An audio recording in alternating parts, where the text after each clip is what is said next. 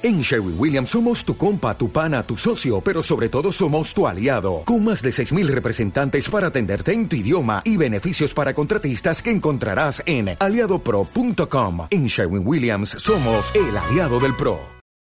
Vamos a leer unos versículos en el libro de Jeremías, Jeremías capítulo 9, mientras los niños van pasando a sus clases de la escuela dominical, versículo 23. Así dijo Yahvé. No se alabe el sabio en su sabiduría, ni en su valentía se alabe el valiente, ni el rico se alabe en sus riquezas.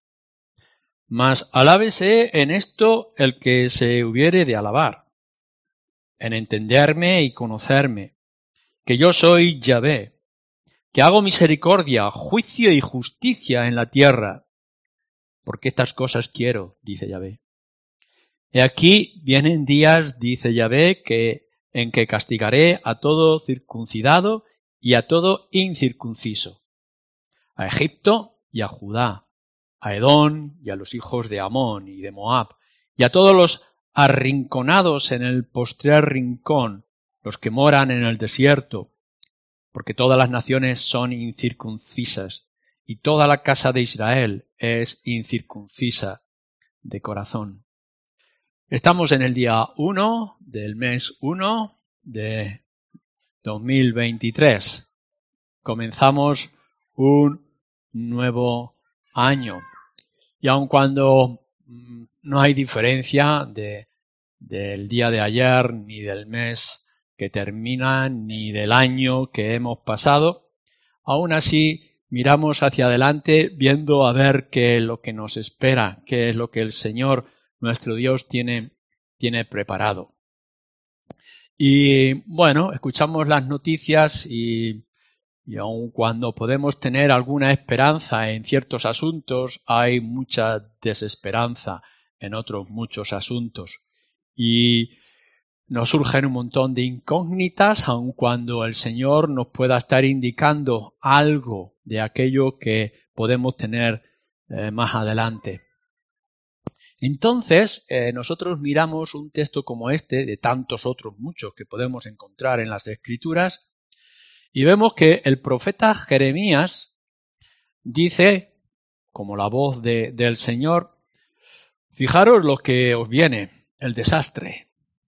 Le está diciendo a Judá o parte de Israel que todavía está resistiendo en la tierra y les dice, mirad lo que viene, desastre desastre para todas las naciones. Va a ocurrir un castigo inmenso a vuestro alrededor. Así que a ver cómo vosotros, Judá, actuáis. ¿Qué es lo que vais a hacer? Y podemos ver que en cierta forma los judíos en ese momento están confiando en ciertas cosas para poder solucionar o poder resistir o poder salir victorioso de la situación que vienen por delante. Y pueden estar pensando, bueno, quizá con nuestra riqueza y poder, porque es una tierra rica, posibilidades que podamos tener para poder hacer frente a todos los ataques, quizá pagando a mercenarios o colaborando con Egipto, pues nuestra riqueza nos puede ayudar. O quizá podamos salir de esta situación con nuestra sabiduría y conocimiento, con la experiencia que hemos adquirido, quizá esto nos pueda ayudar. O tenemos nuestra historia y nos recuerda que el pueblo de Israel ha sido un pueblo valiente y quizá con nuestro brazo y con nuestro coraje podamos salir de esta situación. Pero ni Dios, ni Jeremías, ni por tanto este libro que tenemos delante de nosotros dice que esta pueda ser la respuesta. Y de la misma manera nosotros tendremos que afrontar este año y los años que han de venir después con esta situación que se nos describe. Em, Dios dice de manera muy clara a lo largo de toda la escritura qué es lo que Él quiere y lo dice de multitud de formas. Eh, tenemos en estos dos versículos, 23 y 24, algo de ello, pero podemos ir cualquier otro profeta y podemos ir al Nuevo Testamento a lo largo de toda la escritura y, y no nos queda duda de qué es lo que Dios quiere y qué es lo que Dios espera especialmente para su pueblo, todo el mundo en general, pero también en particular, muy especialmente para su pueblo. Entonces nosotros, ¿qué es lo que tenemos que decir? Bueno, creo que hay varias cosas, em, varios apartados que tendremos que analizar para nosotros mismos. En primer lugar, tenemos que decir que sí, es verdad, Dios no ignora, tampoco desprecia ni la sabiduría, ni la riqueza, ni la fuerza. No estemos pensando que la palabra de Dios o Dios mismo esté en contra de, todas estas posibilidades. Fijaros que dice, eh, no se alabe el sabio en su sabiduría, o sea que sabios hay, y, valientes hay, y ricos hay. Y Dios no ignora esas situaciones y esa gente y esas actitudes.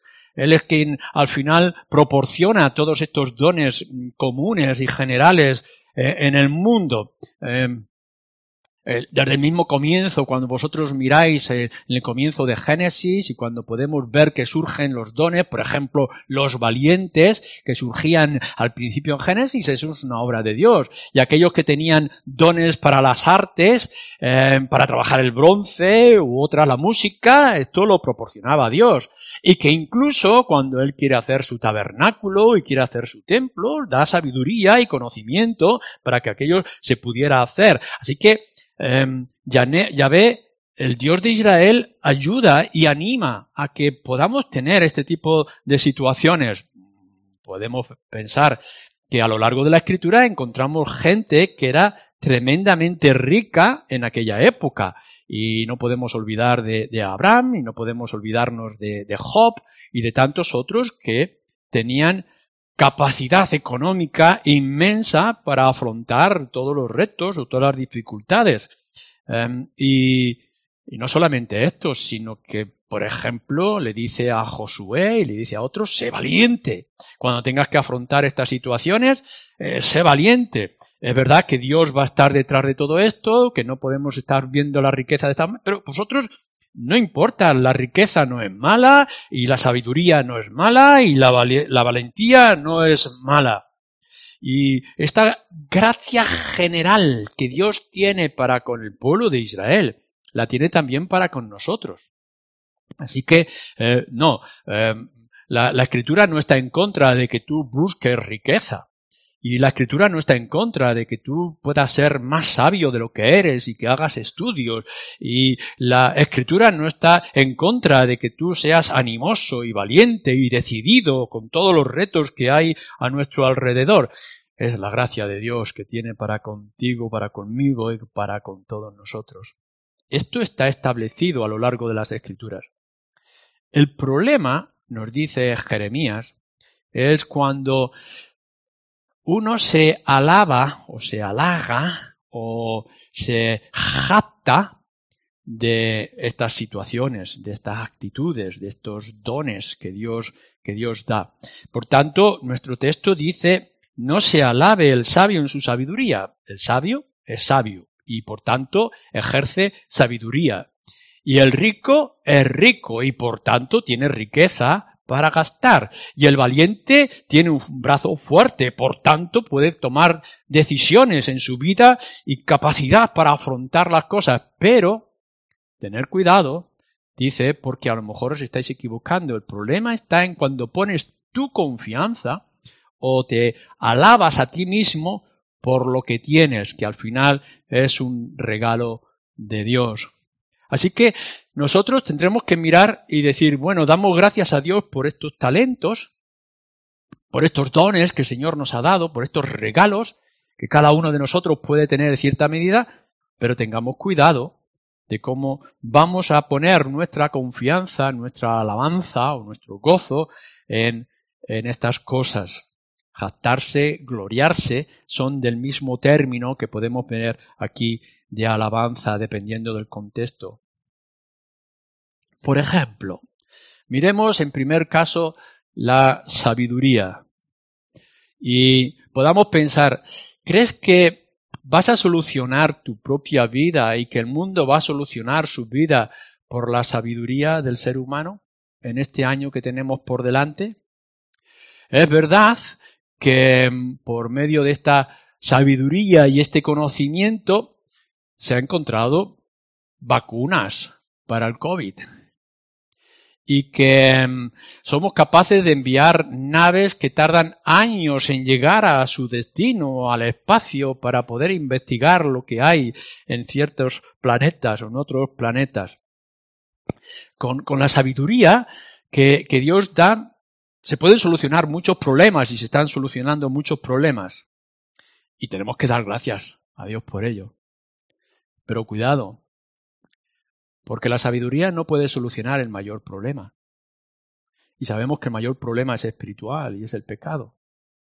Así que podemos ver que, que, si bien es importante y damos gracias a Dios por este conocimiento que ha repartido al ser humano, mm, esta sabiduría no va a solucionar tu mayor problema y el problema de los que están a nuestro alrededor.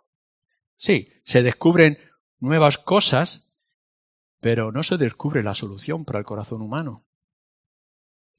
Nos dice la palabra de Dios con respecto a esta sabiduría, aplicada a las cosas espirituales, que esto es necedad. La sabiduría del hombre es necedad para con Dios. Incluso nos dice que lo insensato de Dios es más sabio que lo más grande de los hombres. O nos dice también Pablo a los Corintios que Dios enloquece la sabiduría de los hombres cuando quieren encontrar soluciones a estas cosas por medio de su conocimiento. Dios, Dios enloquece y Dios considera que esto es necedad. Es como querer buscar en medio de la oscuridad. Eh, creemos que hemos podido solucionar un pequeño problema aquí y que hemos alcanzado un reto allá, pero tener cuidado, porque tu sabiduría no te va a dar la salvación, la salvación de tu alma, en primer lugar. O hablemos en segundo lugar de la, de la valentía, como nos describe también nuestro versículo. El ser, el ser humano, y tú quizá también eres capaz de, de los más grandes prodigios que podíamos imaginar.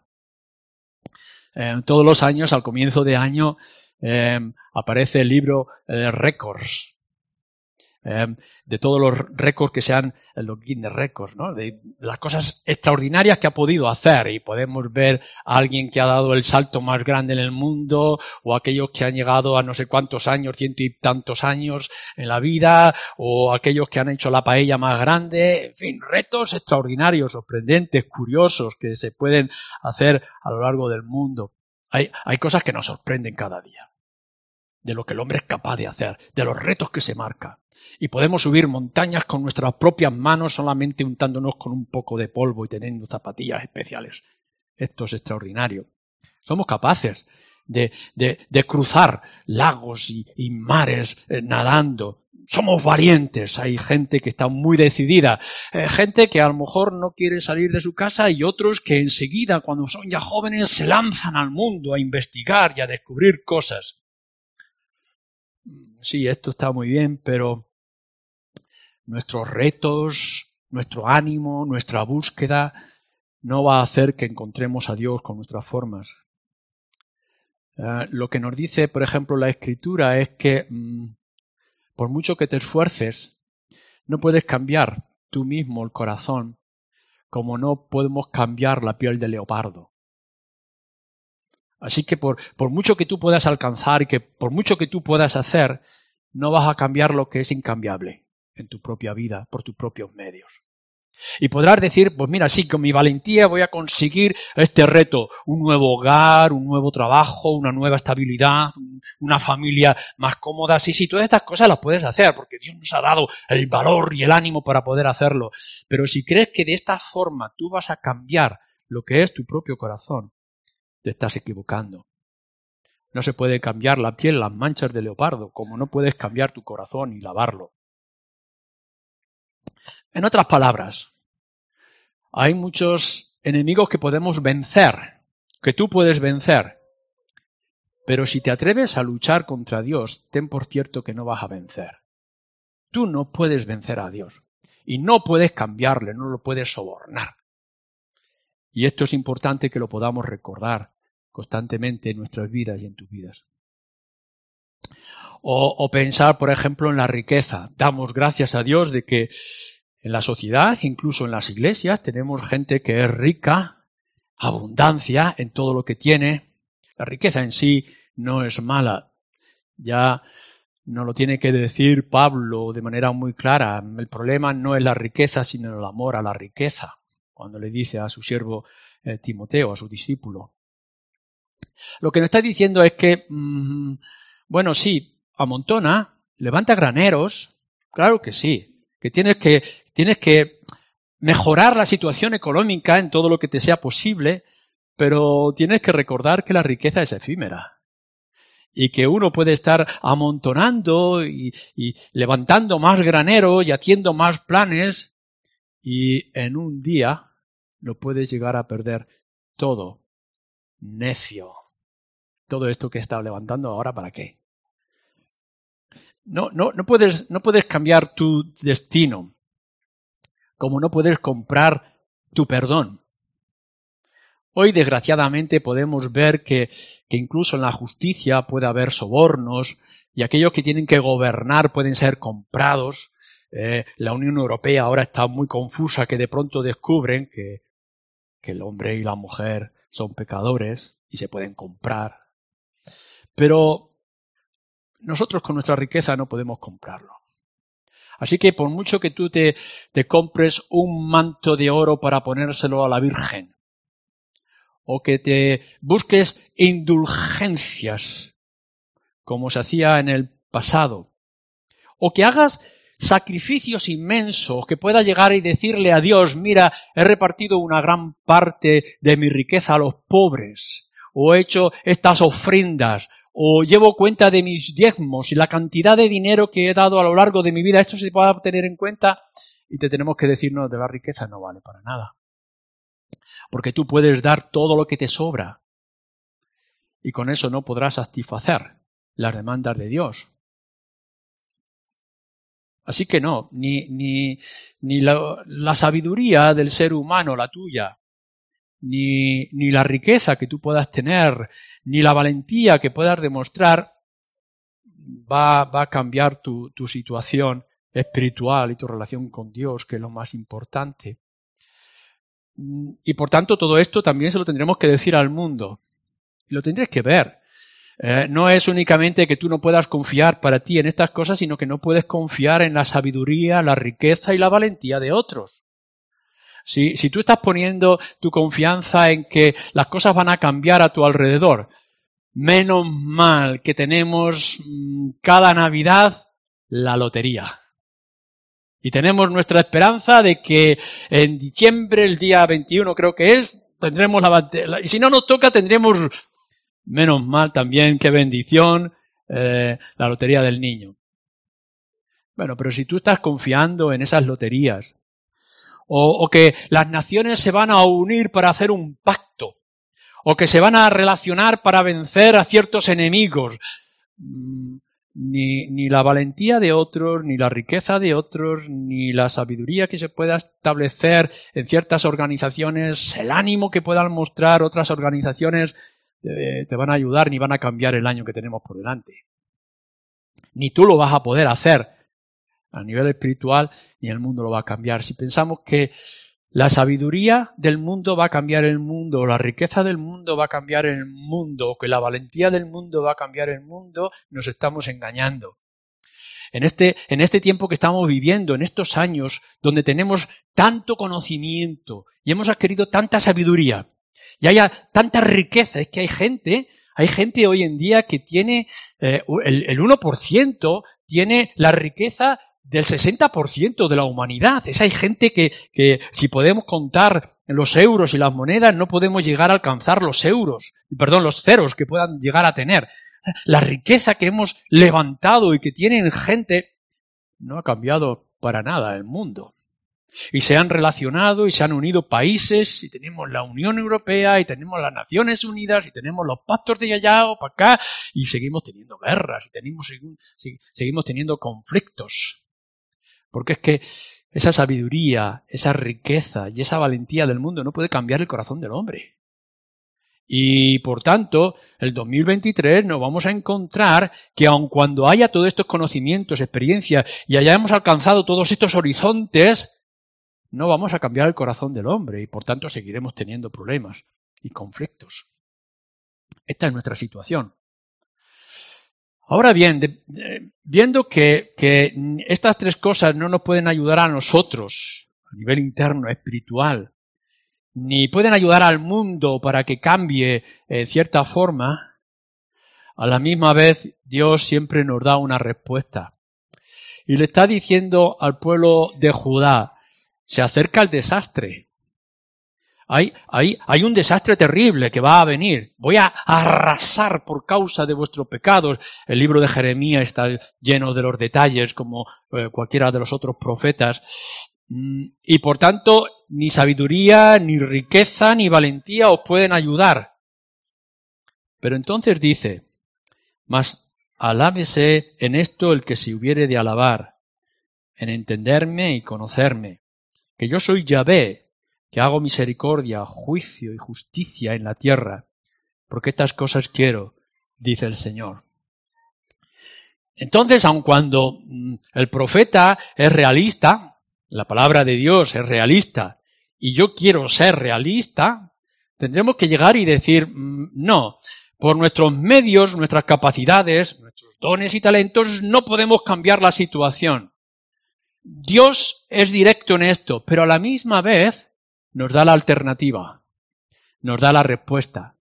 Y lo que está diciendo es, si en algo te tienes que jactar, en aquel que se tenga que jactar de algo, si en algo te tienes que jactar, sea en entender y conocer a Dios. Y entonces nosotros tendremos que pensar como pueblo de Israel, como pueblo de Dios hoy, como los creyentes, como la iglesia, y quizá también como nuestro mensaje que tendremos que lanzar al mundo es mirar lo que propone Dios ante este reto de 2023. Fijaros lo que Dios nos está diciendo para poder afrontar o enfrentarnos a los desastres que puedan venir delante de nosotros. ¿Qué es lo que podamos hacer? ¿Qué es lo que, qué es lo que debemos hacer? ¿Qué es lo más sabio? ¿Qué es lo más valiente que nosotros, tú y yo, podemos hacer? Y entonces nos dice en primer lugar, bueno, pues lo que tienes que hacer es entender mejor a Dios. Es decir, entender aquí lo que nos está diciendo, y es a la luz del resto de la escritura, es, tienes que entender, tienes que saber, tienes que conocer mejor a Dios. ¿Quién es Él? Y lo que hace.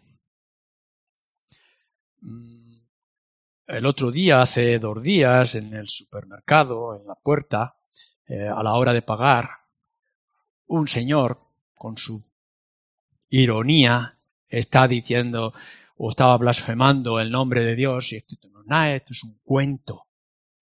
Y claro, la, primera reacción mía es decirle, usted es un necio. Pero, por otra parte, voy a entender qué conocimiento, qué entendimiento tiene este de Dios. Quizá le han enseñado que el Dios es un Dios de escayola que hay que pasar, pasear a hombros de las personas. O quizá le han dicho que el Dios es simplemente alguien que ha creado el universo, que lo, lo hizo en su principio y que ya no está, que es una mera energía. Pobre ignorante. Pero nosotros tenemos la alternativa, tú y yo. Tenemos un Dios como es este. Y por tanto, la, manera de enfrentar tus situaciones personales, tu conflicto en la casa, en la iglesia, es saber un poquito quién es Dios y por qué hace las cosas que hace. ¿Cuáles son sus propósitos y cuáles son sus planes? Porque si, si entramos en la profundidad de las riquezas y descubrimos que Dios no está interesado en mejorar las escuelas del mundo, o que haya más hospitales, ONGs, o pactos militares. Dios tiene un plan mucho más extenso y más extraordinario. Por ejemplo, Dios no tiene interés en los reinos de este mundo, sino en establecer su propio reino. Y cuando nosotros entendemos qué es lo que Dios quiere hacer, entonces nos trae a nosotros una confianza inmensa y extraordinaria. Mira, lo que tienes que hacer es alabarte en entender un poco mejor. Y nos acercamos a nuestro Señor Jesucristo cuando está siendo retado, cuando le está tratando con, Pedro y, y le dice, mm, si yo quisiera, una legión de ángeles vendría aquí y a obrar, pero mi reino no es de este mundo, mi reino es otro. Y por tanto no es, no es la valentía, no es el puño levantado, no es la riqueza, no es el poder, no es la influencia, no son los vaticanos, sino un hombre clavado en la cruz, que de pronto nos da el poder de poder ir por todas partes y proclamar el Evangelio. Si entendemos esto, si entendemos cuál es el plan de Dios, que no es el de aquí, sino que es el de allí, que no es el que tengas cosas aquí, sino que tengas la seguridad allí y levantes tu riqueza en el reino de los cielos, entonces a lo mejor cambia la perspectiva y cambia tu seguridad. Conocerle em, o entenderle a Él por medio de, de, de la palabra de Dios. Claro, tenemos, tenemos nuestra experiencia y sabemos que Dios está ahí aun cuando no lo veamos y lo hemos descubierto muchas veces los que somos creyentes, que en las situaciones más difíciles Él estaba allí. Y podemos ver a Dios en la creación y en la hermosura de lo que Él hace. Pero donde mejor puedes entender a Dios es en las escrituras, yendo a la palabra. Mira que tu propia experiencia te puede instruir y que la creación, la naturaleza, te puede instruir acerca de, la belleza, del poder, eh, de la imaginación de Dios. Pero si quieres entender realmente a Dios, te tienes que acercar a las escrituras o te tienes que acercar al Señor Jesucristo, porque viéndolo a Él, ves al Padre. Eh, lo, lo, insensato, lo insensato de Dios, nos dice decíamos antes en Primera de Corintios, eh, lo insensato de Dios es más sabio lo de los hombres y lo débil de Dios es más fuerte que lo de los hombres. Así que si, si nosotros podemos llegar a comprender que Dios hace las cosas como las hace porque Él es Dios y que es poderoso, si podemos llegar a entender que lo que nos parece débil es la fortaleza de Dios, que el que muriera nuestro Señor Jesucristo en la cruz no era debilidad, sino que era fortaleza. Entonces nosotros podremos afrontar cualquier reto personal, de familia, de iglesia, en el mundo, confiados en que Dios tiene el poder sobre su mano. Nos dice, en segundo lugar, no solamente era entender a Dios, sino si te tienes que alabar, si te tienes que jactar, si tienes que estar orgulloso de algo, es en conocer a Dios.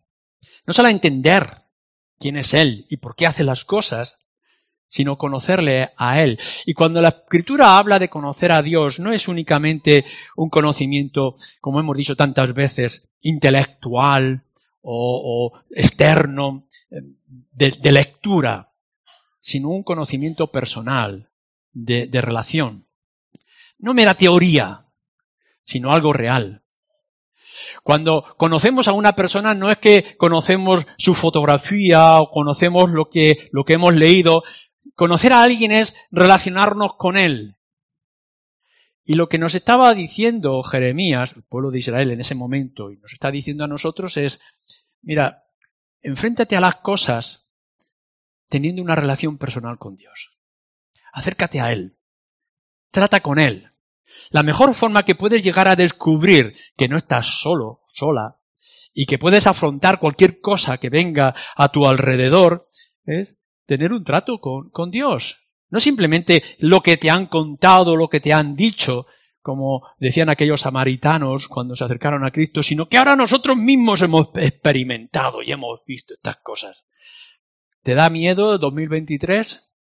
¿O tienes ciertas situaciones que quieres afrontar o retos que quieres alcanzar, pues no, confíes en tu riqueza en tu sabiduría, en tu valentía a la hora de afrontar las cosas, sino en entender un poquito mejor a Dios y en tener mejor relación con Él. Si el conocimiento de Dios nos lo da la escritura, la relación de Dios personal nos lo da también la palabra de Dios y la oración. ¿Qué mejor cosa puedes hacer en este día y en los días que han de venir que sentarte tranquilamente y entrar en conversación con Dios. Abre tu corazón y háblale. Y dile lo que te pasa, lo que sientes, lo que deseas. Y a la misma vez deja que la palabra de Dios te hable, que es la voz de Dios. Y que te pueda decir, pues hombre, mujer, joven, mayor, esto es lo que yo quiero, esto es lo que a mí me agrada, esto es lo que mejor funciona en tu propia vida. Una, una conversación diaria con Dios. Tenemos los momentos especiales del culto, de la adoración, eh, tenemos los mensajes que otros nos pueden dar, la lectura de los libros, pero, pero lo mejor y más esencial es que de manera regular te encuentres cara a cara con Él. Em, nos, dice que podemos llegar a tener el conocimiento de Dios en, la misma faz de nuestro Señor Jesucristo.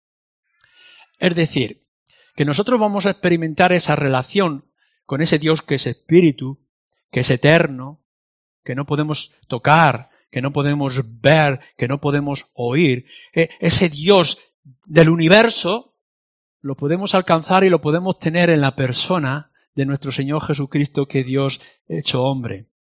El conocimiento de la gloria de Dios en el rostro de nuestro Señor Jesucristo. Así que cuanto más yo pueda sentir al Señor Jesucristo dentro de mí, y tú puedas sentir a Cristo dentro de ti, más relación podrás tener con el Dios verdadero. Nos dice además de esto, dice es entenderme a mí, conocerme a mí, que yo soy Yahvé, el Dios. Dice que yo soy Yahvé, que hago misericordia, juicio y justicia. Cuando nosotros entendemos la idea de Yahvé, Jehová, que nos viene en la escritura, es que nos está hablando de un Dios personal. No es el Dios que se inventa la gente. No, no es el Dios general común que cada uno habla a su manera en sus chistes o en sus alabanzas, sino que es el Dios de las escrituras. Es el Dios de nuestro Señor Jesucristo, el Padre de nuestro Señor Jesucristo. No estás capacitado ni se te permite inventarte a un Dios a tu imagen, sino que lo que tienes que hacer ante esto que tenemos por delante en tu propia vida, en la vida de tu familia y en la vida de la iglesia y en la vida del mundo es que, puedas conocer al Dios bíblico, al Dios de verdad, a Yahvé, tal como se revela al pueblo de Israel y tal como se nos revela a nosotros. Tienes que conocer al Dios verdadero, que es el Dios único. Y nos dice, en cuarto lugar, debemos de entender a Dios, debemos de conocer a Dios de manera personal, debemos ver que ese es el Dios de la Biblia, el Dios Yahvé del Antiguo y el Dios del Nuevo eh, Testamento. Y fijaros bien, que hago misericordia, juicio y justicia. Em, estos tres términos, que de una manera u otra pueden variar a lo largo de toda la escritura, son esenciales. Fijaros bien, solamente hay misericordia si antes hay justicia. No puede haber misericordia sin justicia.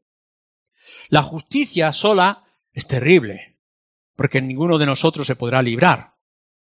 Pero para que en medio de esa justicia perfecta y completa de nuestro Dios pueda haber misericordia, tiene que haber un juicio, tiene que haber un análisis de, la situación. Es decir, los pros y los contras, las circunstancias, porque Dios no es un Dios caprichoso en ninguna manera.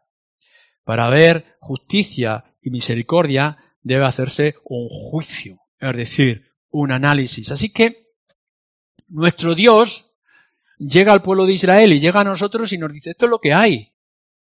Es decir, em, he visto vuestra idolatría, he vuestro, vuestra jactancia, y he, vuestro, he visto vuestra hipocresía y os he llamado la atención una y otra vez por medio de los profetas y por medio de la ley y no quisisteis huir leer el libro de Jeremías y lo vais a descubrir.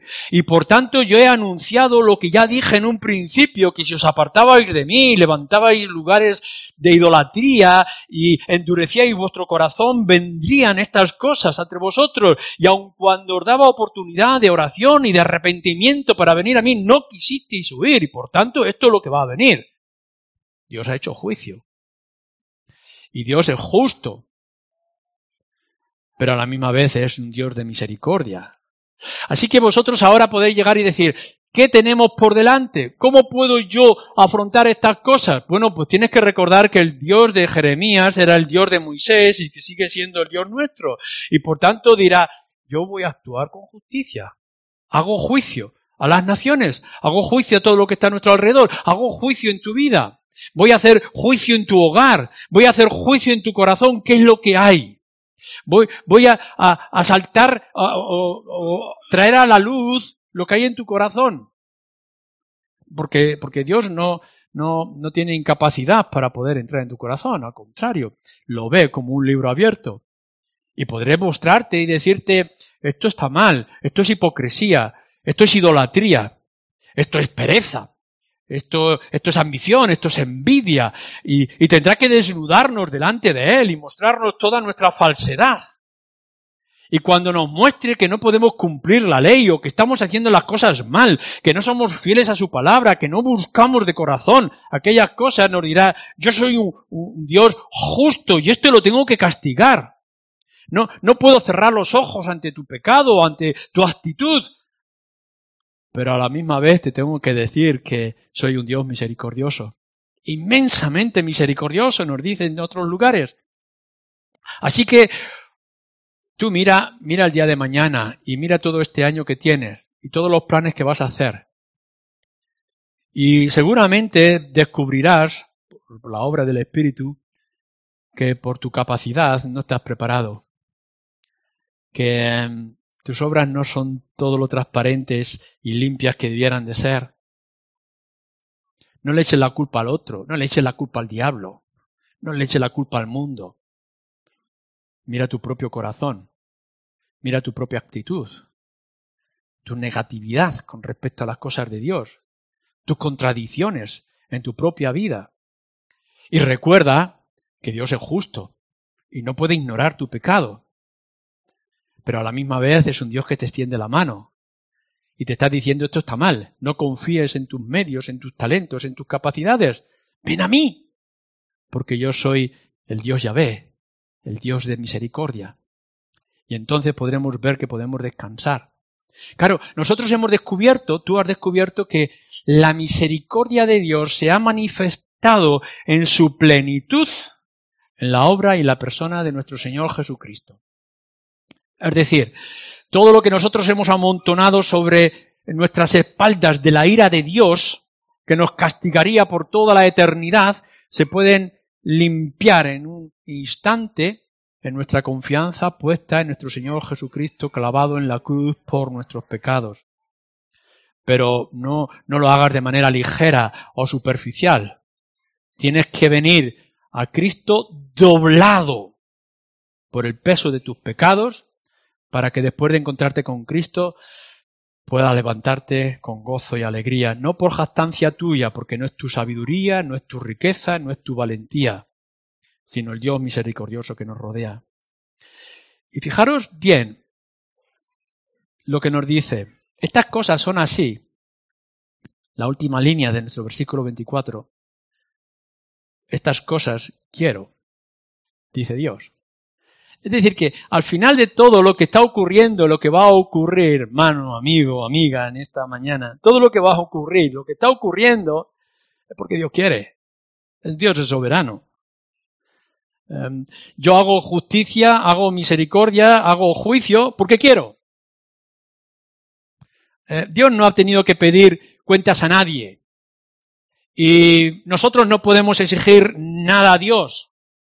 Dios hace lo que quiere porque Él es soberano. Y cuando hablamos que es soberano es que Él puede hacer cualquier cosa y que todo lo que Él quiere lo va a hacer, tarde o temprano. Pero mm, en todo esto, Él quiere complacerse en hacer misericordia. Esto es lo que nos está enseñando las escrituras.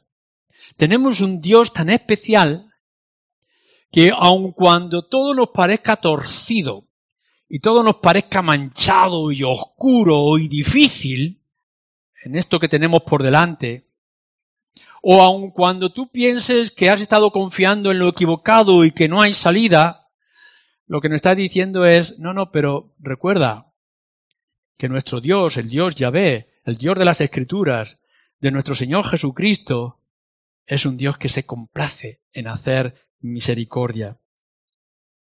No, no, no, tengas temor, sea quien seas, creyente o no creyente. No tengas temor en cualquier momento, en cualquier instante. Es la hora para poder venir delante del Señor y decirle, haz justicia, pero sobre todo, Señor, ten misericordia. Y si pones tu confianza, te alabas por lo que tú has puesto en el Señor Jesucristo, te jactas de tener un Dios como el que tienes y profundizas en tener mayor relación con Él, ten la certeza, así lo dice la palabra, que todas las demás cosas nos serán añadidas. Concluimos en esto entonces. Miqueas capítulo 6 versículo 8 nos lo dice que nuestra esperanza es humillarnos delante de Dios. O Pablo, en Primera de Corintios, capítulo 1, versículo 31, que luego repite en su segunda carta, el que se gloría, gloríese en el Señor. O lo que nos dice el libro de Proverbios varias veces, el principio de la sabiduría es el temor del Señor. Así que me va a decir, caramba, Luis, no, no has descubierto nada. Mm, ante lo que tenemos para el 2023 no has aportado nada nuevo. No, no me has dicho cómo puedo em, mejorar mi situación económica, ni cómo puedo aprobar mis exámenes en la universidad, ni, me has dicho cómo afrontar con más valentía la situación. No, no, yo de estas cosas yo no puedo decirte nada. Em, no puedo cambiar tu cuenta bancaria, ni puedo, pero te puedo decir algo. Lo mismo de siempre. Lo que se ha dicho desde el principio y lo que tendremos que seguir diciendo hasta el final. Si quieres ser sabio, es el temor del Señor. Si quieres ser rico, teniendo a Cristo en tu corazón, tendrás todas las cosas. Si quieres ser valiente, en tu debilidad se mostrará toda la fortaleza del Señor. Así que, ante lo que tenemos por delante, entiende un poco mejor a Dios. Conócele de manera personal. Y todo lo demás te será mucho más fácil. Amen.